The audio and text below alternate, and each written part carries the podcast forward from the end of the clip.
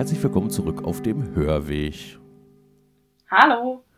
Ähm, ihr habt jetzt sehr lange nichts von uns gehört, äh, was unter anderem auch daran liegt, äh, dass ich mittlerweile mal umgezogen bin. Ich äh, äh sitze hier gerade. Umgezogen ist gut.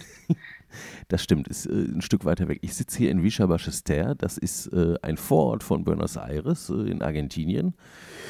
Da bin ich jetzt gerade mal für ein Jahr. Ähm, deswegen ist halt auch die Tonqualität möglicherweise nicht so, wie ihr es sonst gewohnt seid. Aber das soll jetzt mal hoffentlich nicht weiter stören und äh, wir äh, steigen nach der langen Pause direkt ein mit einem besonderen, sehr, wir haben ja hier nur besondere Menschen, über die wir sprechen.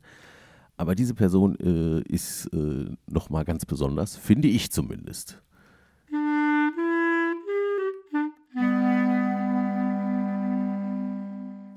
Endlich heilig gesprochen. In der römisch-katholischen Kirche dauert ein Heiligsprechungsprozess in der Regel mehrere Jahrzehnte oder sogar Jahrhunderte. Eine der kürzesten Zeitspannen einer Heiligsprechung betrug neun Jahre, denn Papst Johannes Paul II. Wurde nach seinem Tod im Jahre 2005 bereits 2014 durch Papst Franziskus heilig gesprochen gleichzeitig mit Papst Johannes dem 23. nach 51 Jahren. Eine der längsten Zeitspannen betrifft eine Frau aus Deutschland, die 1179 starb und im Jahre 2012, also erst 833 Jahre später, für heilig erklärt wurde. Nach zahlreichen Untersuchungen und Widerständen, die alle zu keinem Ergebnis geführt hatten, erfolgte endlich im Mai 2012 durch Papst Benedikt XVI. ihre Heiligsprechung. Zusammen mit Johannes von Avila wurde sie auch im gleichen Jahr zur Kirchenlehrerin erhoben. Wer war diese Frau? Sie war Benediktinerin, Äbtissin, Dichterin, Beraterin, Komponistin, Mystikerin und eine Universalgelehrte in Natur- und Heilkunde der damaligen Zeit. Es war Hildegard von Bingen.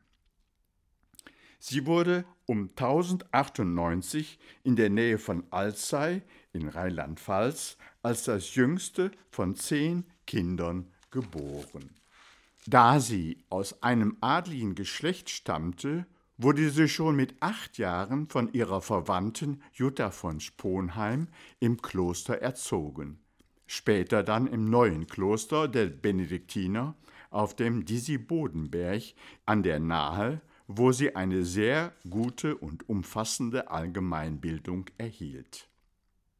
Als ihre Verwandte im Jahre 1136 starb, wurde Hildegard ihre Nachfolgerin als Priorin. Gegen den erheblichen Widerstand ihres Abtes plante sie die Gründung eines eigenen Klosters auf dem Rupertsberg in Bingen, das sie 1151 mit 18 Mitschwestern bezog und deren Äbtissin sie wurde. 1165 erfolgte eine weitere Klostergründung in Eibingen bei Rüdesheim.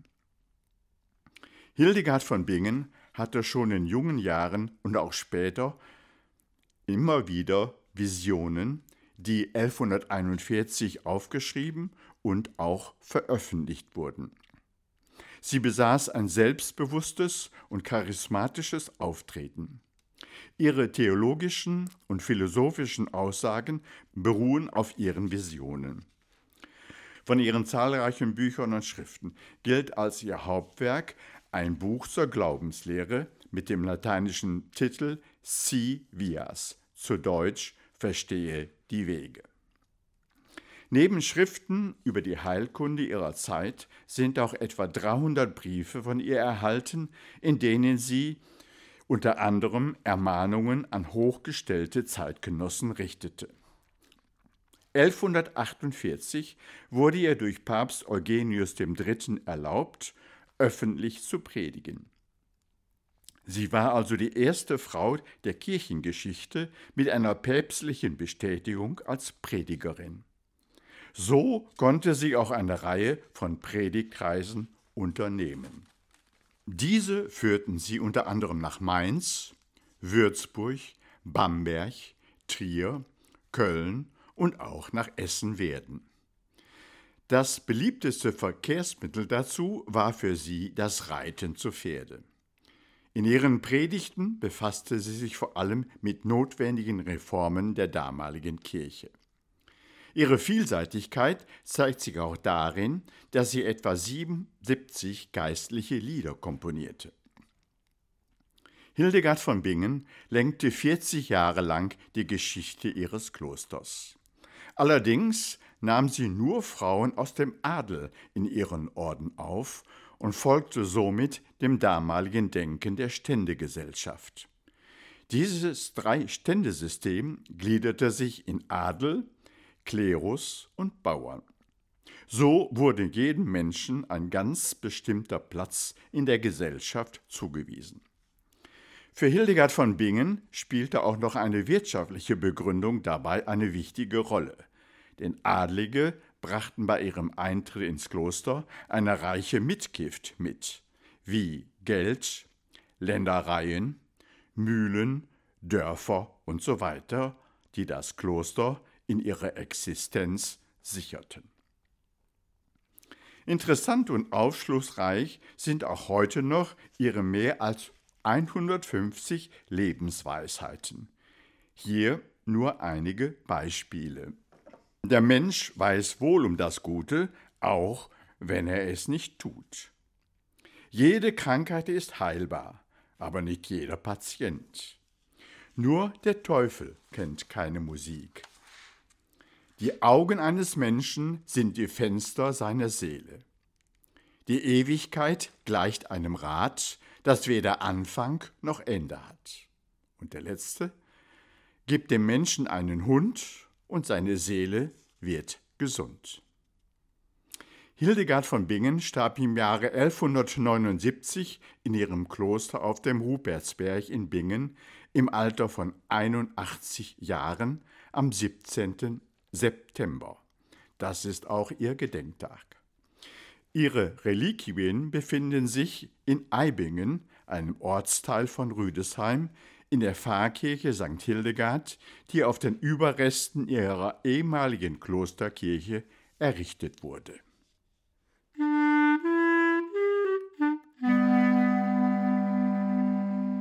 Ja, heute würde man vielleicht sagen, eine Tausendsasserin eine Frau, die Multitasking gefühlt perfektioniert hat, wenn man so liest, was Hildegard von Bingen alles getan hat.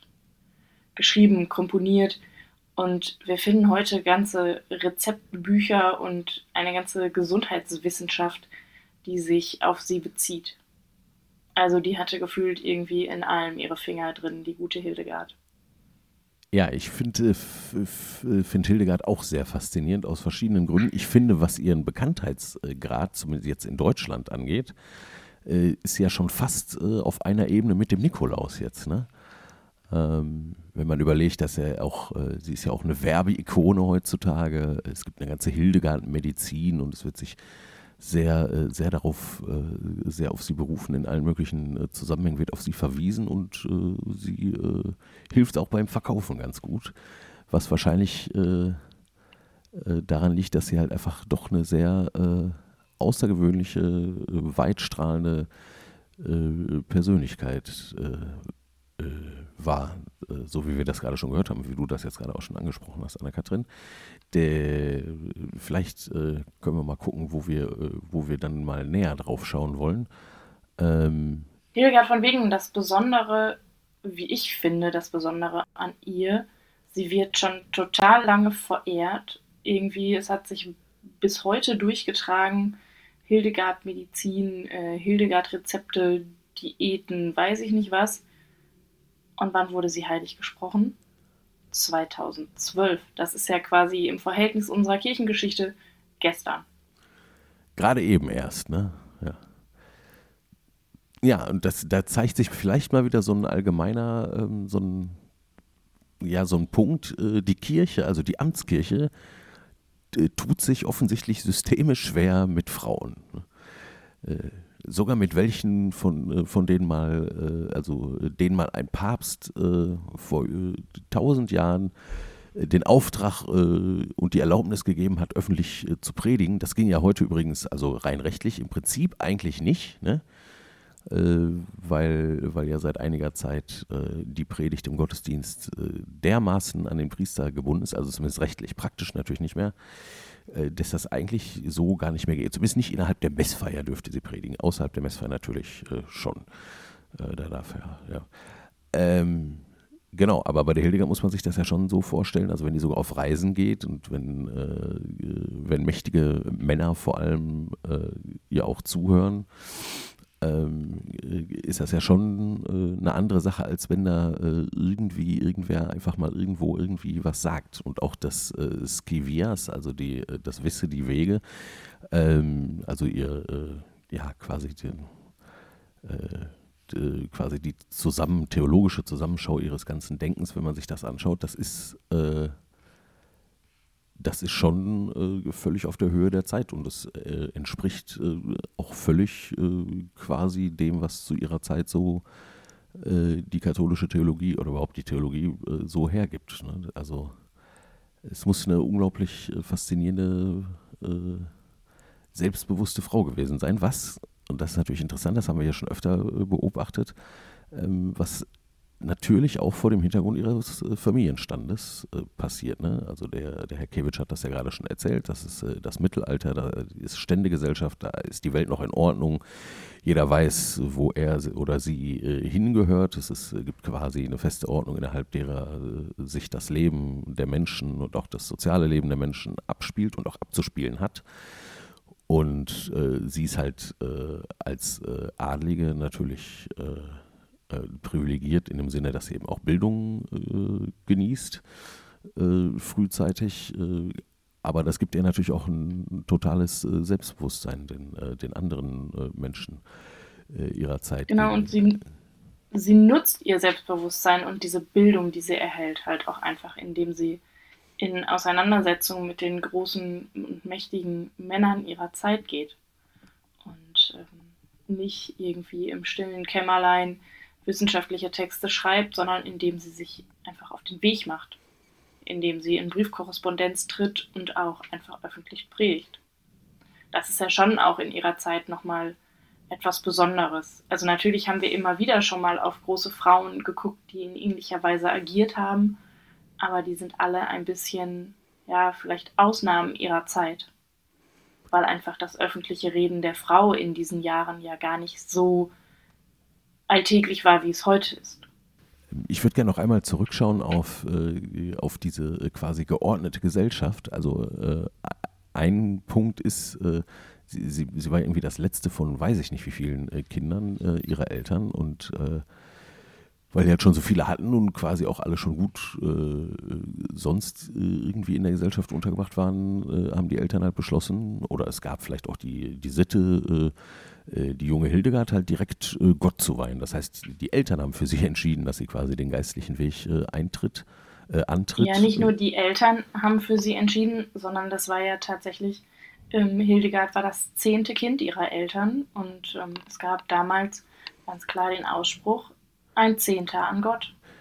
Und genau, das kann man halt so da und so. Da konntest du nachzählen. Ja. 1, 2, 3, 4, 5, 6, 7, 8, 9, 10, du bist es.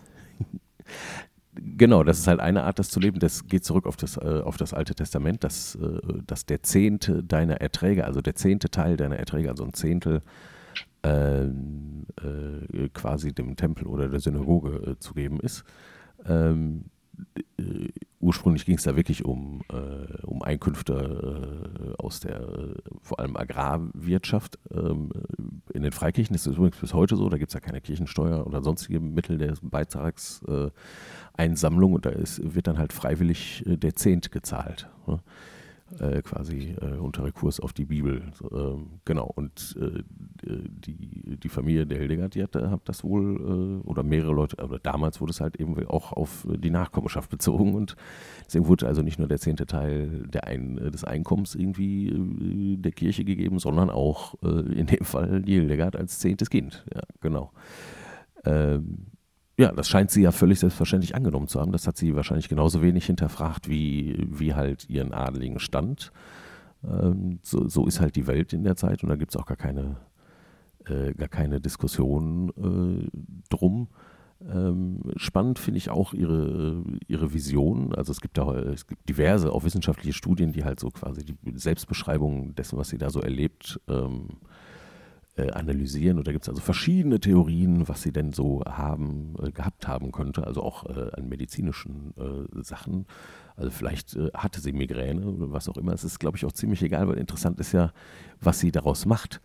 Und äh, bei ihr ist halt äh, sichtbar, also sie stellt sich jetzt nicht hin und sagt, ja, äh, Gott hat zu mir gesprochen, jetzt macht man alle so und so, sondern es ist, äh, ist in ihren äh, Briefen vor allem halt auch zu sehen, dass sie, dass sie, äh, dass sie immer auch in Zweifel ist. Ne? Ist das jetzt wirklich göttlich? Ähm, ne? Also kann ich damit wirklich was anfangen? Und äh, hier Bernhard von Clairvaux, mit dem sie auch mal geschrieben hat, der, der auch ein großer Mystiker des Mittelalters war, übrigens auch einer der äh, Kreuzzugsantreiber.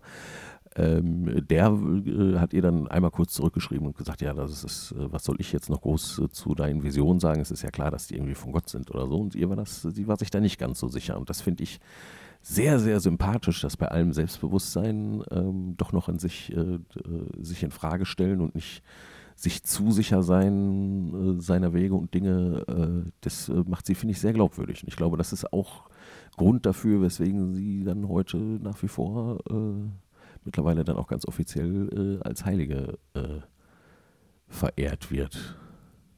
Ja, und ein Punkt, in dem sie uns Vorbild ist, denn sie ist ja nicht nur uns Vorbild als Heilige, sondern sie ist ja gleichzeitig auch Kirchenlehrerin. Also quasi mit dem Titel ausgestattet, der nochmal besagt, ähm, sie hat der Kirche Wissen zu geben. So versucht, diesen Titel zu übersetzen. Und da finde ich das großartig, dass eine Frau, die ihr eigenes Ringen und ihr eigenes Zweifeln immer wieder formuliert, ähm, da auch so angenommen wird. Denn, wenn ich ehrlich bin, auch mein Glaube besteht an ganz vielen Punkten immer wieder und immer wieder aufs Neue aus Ringen und aus Zweifeln und aus Unsicherheiten. Und ähm, das entlastet mich da schon.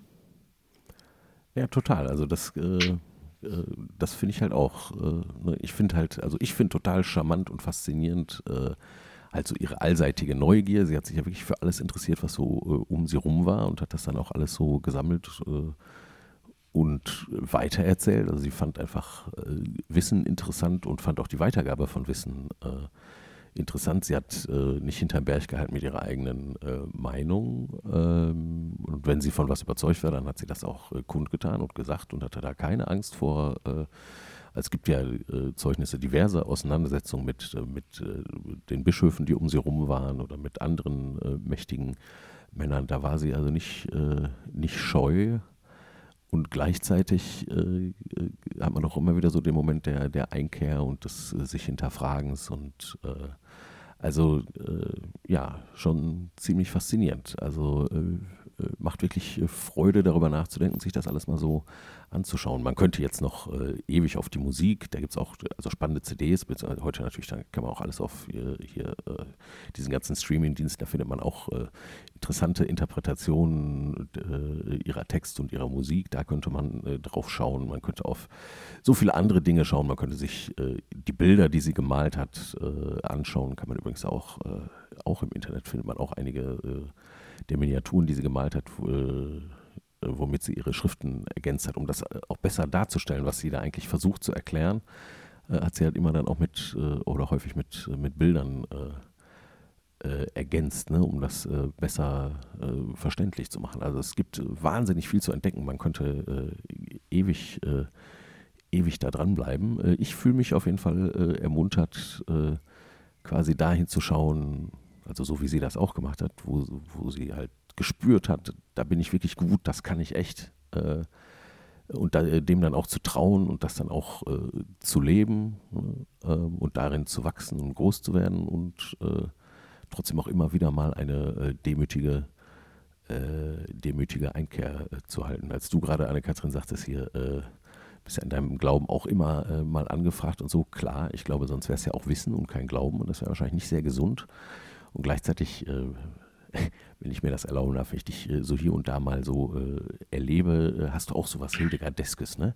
Also dann kommt, äh, also wenn du von irgendwas, also äh, wenn du, wenn du merkst, das ist genau dein Ding, dann kommt das auch völlig selbstverständlich raus und es gibt dann auch keinen Zweifel daran. Ne? Das finde ich, äh, find ich sehr, sehr schön. Also es ist, das ist, glaube ich, jetzt wieder die spannende Perspektive von Selbst- und Fremdwahrnehmung. Aber ja, ja, üblich ist ja klar. Ne? Ist, das, das, aber das gilt für alle Menschen. Ne? Aber das, also glaube ich. Ne? Ähm, ja, genau. Äh, faszinierend. Ich, wie gesagt, man könnte, ich weiß gar nicht, äh, äh, wo ich anfangen wollte, beziehungsweise womit ich Schluss machen wollte bei Hildegard, weil es einfach äh, ein bisschen, bisschen viel ist. Also das Einzige, was, äh, was mir halt einfach immer noch so im Kopf ist, ist also jetzt gerade ist ja auch hier immer noch synodaler Weg und sowas alles